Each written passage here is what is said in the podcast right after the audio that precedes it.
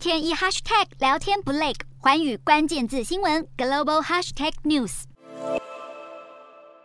批搜救人员在废墟中搜索生还者。俄军二十五号炮击乌克兰东北部城市楚胡伊夫，炸毁多栋建筑。没想到做贼喊抓贼，俄军同一天宣布控告九十二名乌克兰武装部队人员犯下违反人道罪，并提议在玻利维亚、伊朗及叙利亚等亲俄国家支持下进行国际仲裁。乌克兰总统泽伦斯基则透过影片表示，在挺过俄罗斯五个月以来的攻击后，乌克兰将持续奋战，对敌人造成重大损失，而乌军也。确实传来捷报，利用美国提供的海马式火箭系统摧毁了俄军五十处弹药库。不止军事传来好消息，乌克兰粮食出口似乎又有新的进展。联合国表示，根据乌克兰、俄罗斯、土耳其以及联合国二十二号达成的协议，第一批从乌克兰黑海港口出口乌国粮食的船只可能会在数天内起航。但俄方似乎没有停火意愿，在四方达成协议后，还是持续攻击粮食出口港敖德萨。而俄国当局却辩称，俄罗斯攻击敖德萨不会影响粮食出口，还说联合国必须确保解除对俄国的粮食出口限制，摆明不想停战。有分析认为，俄罗斯甘愿在签订协议后违反。协议内容不顾国际批评与质疑，持续轰炸敖德萨，就是因为黑海具有高度贸易价值。如果能够拿下敖德萨等乌国港口城市，就能控制黑海贸易市场。